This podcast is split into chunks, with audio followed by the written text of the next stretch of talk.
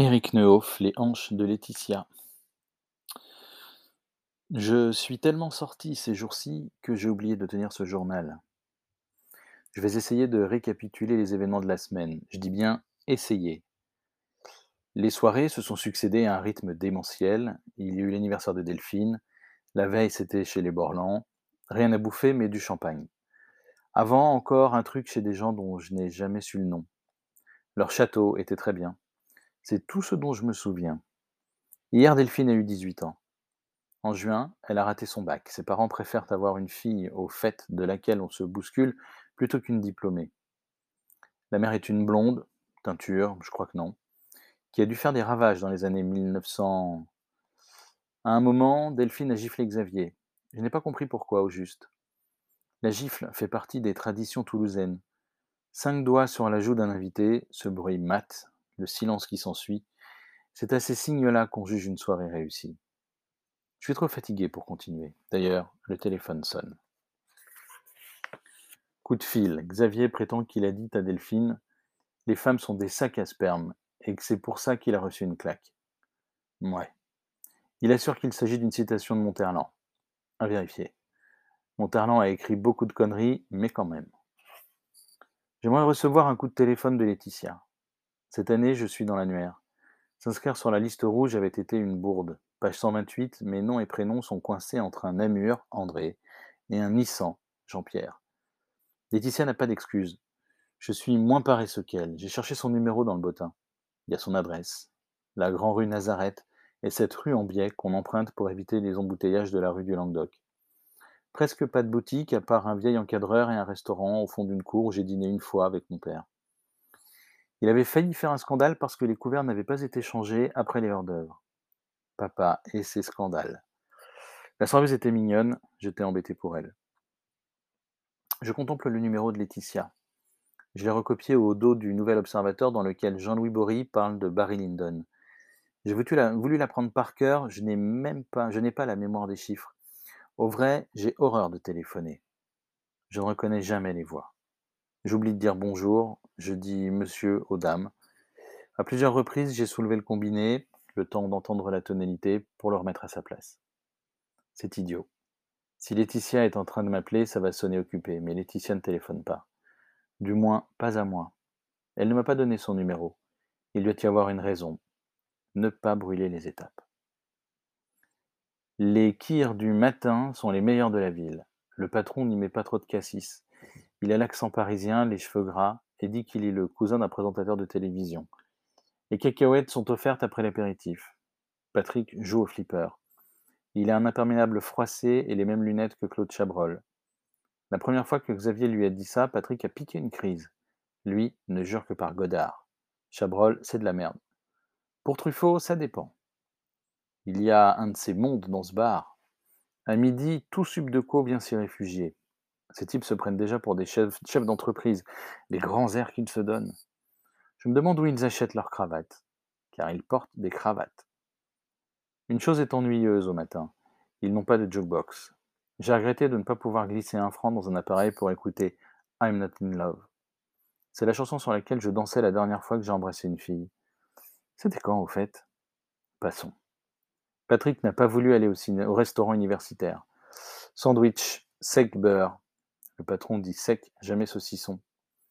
Le tic a été pris. Pour Patrick et Xavier, rillettes pour moi, avec beaucoup de cornichons. Des demi ont remplacé les kiers. J'étais un peu énervé parce que je venais de récolter un 4 sur 20 en version latine. Cette place d'avant-dernier me vexait.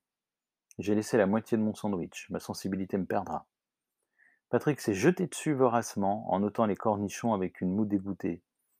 Patrick déteste Chabrol et les cornichons. Il a une théorie sur les cornichons. Il brûlerait l'estomac. C'est comme cette histoire d'ananas censé détruire les graisses. Tous ces nigauds qui s'empiffrent et commandent de l'ananas au dessert pour effacer les dégâts. Tu parles. Voici Édouard. Ses parents possèdent des magasins d'antiquités. On n'est pas très sûr de, sa particule. Son, son nœud papillon fait beaucoup rire. Édouard Dantinet dit souvent qu'il mourra dans un accident de voiture. Le fait est qu'il conduit son Austin comme un con. Il sort pour l'instant avec Béatrice, une brune à queue de cheval. Patrick ne la verra jamais, mais je suis persuadé que c'est une de ses ex. Édouard s'est assis avec nous. Aussitôt, il a pioché dans la soucoupe verte les cacahuètes qui restaient. Ce vieux goinfre. Le garçon lui a apporté d'office un ricard. Xavier s'est penché vers lui, a tâté l'étoffe de son blazer en sifflant d'admiration. Faites pas chier, a dit Édouard. Édouard dit ça tout le temps.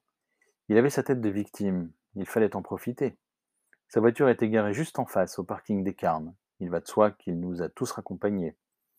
Parfois, je plains un peu Édouard. Parfois. Véronique a raison d'avoir des parents médecins.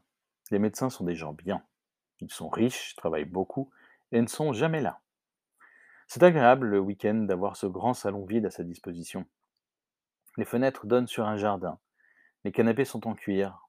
Renverser son verre dessus ne constitue pas une maladresse d'une extrême gravité. Dans les coins, les baffles de la chaîne mesurent au moins deux mètres de haut. Véronique, allongée en travers d'un des fauteuils, écoute le dernier Pink Floyd. Xavier dit que c'est de la musique de Tantouze. Patrick attrape une bouteille de VAT 69 sur un guéridon. On peut? fait-il en direction de la maîtresse de maison. Véronique acquiesce du menton. On peut. Ses jambes chevauchent la coudoir. Elle les balance à intervalles réguliers, pas vraiment dans le rythme. Elle a des bottes de peau qu'elle a rapportées d'Espagne, modèle cow-boy. Ça lui fait des pieds gigantesques. Son blue jean est déchiré au genou droit. C'est voulu. L'astuce consiste à empêcher la bonne de le recoudre. C'est que Pepita est d'un maniaque. Véronique croque des chips en piaffant avec application. Elle a une façon à elle de piaffer. Malgré tous ses efforts, elle n'arrive pas à être mal élevée. On ne sait pas si on l'ennuie ou si elle se fiche qu'on soit là. Sa main fait non quand Patrick veut lui remplir son verre. Coca pour elle. Véronique ne parle jamais beaucoup. Elle a pourtant une grosse bouche, qui n'a rien à voir. Elle a des jambes interminables et une drôle de coiffure à la Louise Brooks. Enfin, d'après les photos.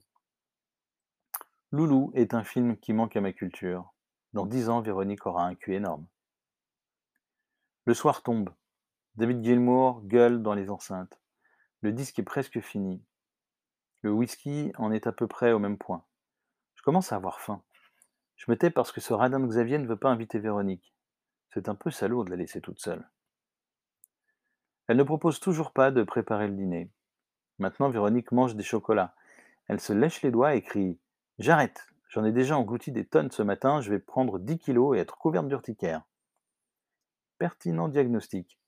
C'est à des phrases comme ça qu'on se rappelle qu'elle est en première année de médecine. L'atavisme.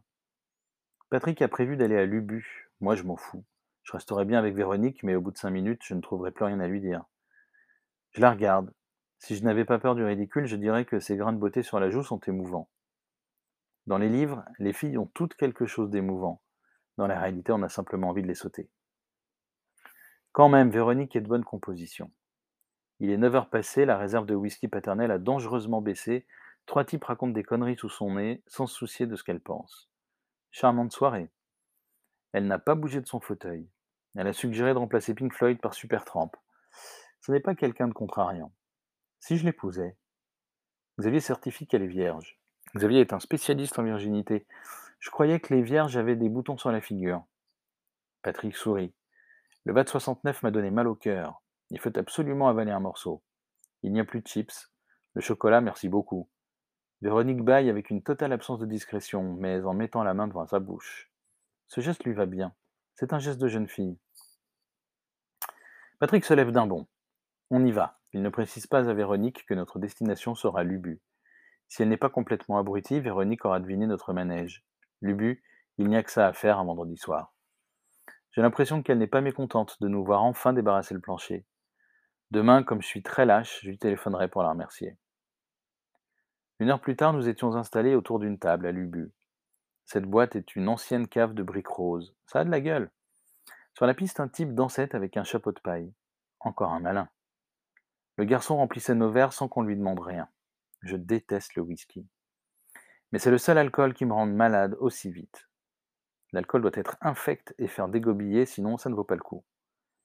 Finalement, Véronique nous a suivis. Elle s'est fait un peu prier. Elle sait qu'une fille est très utile lorsqu'on arrive dans une boîte de nuit.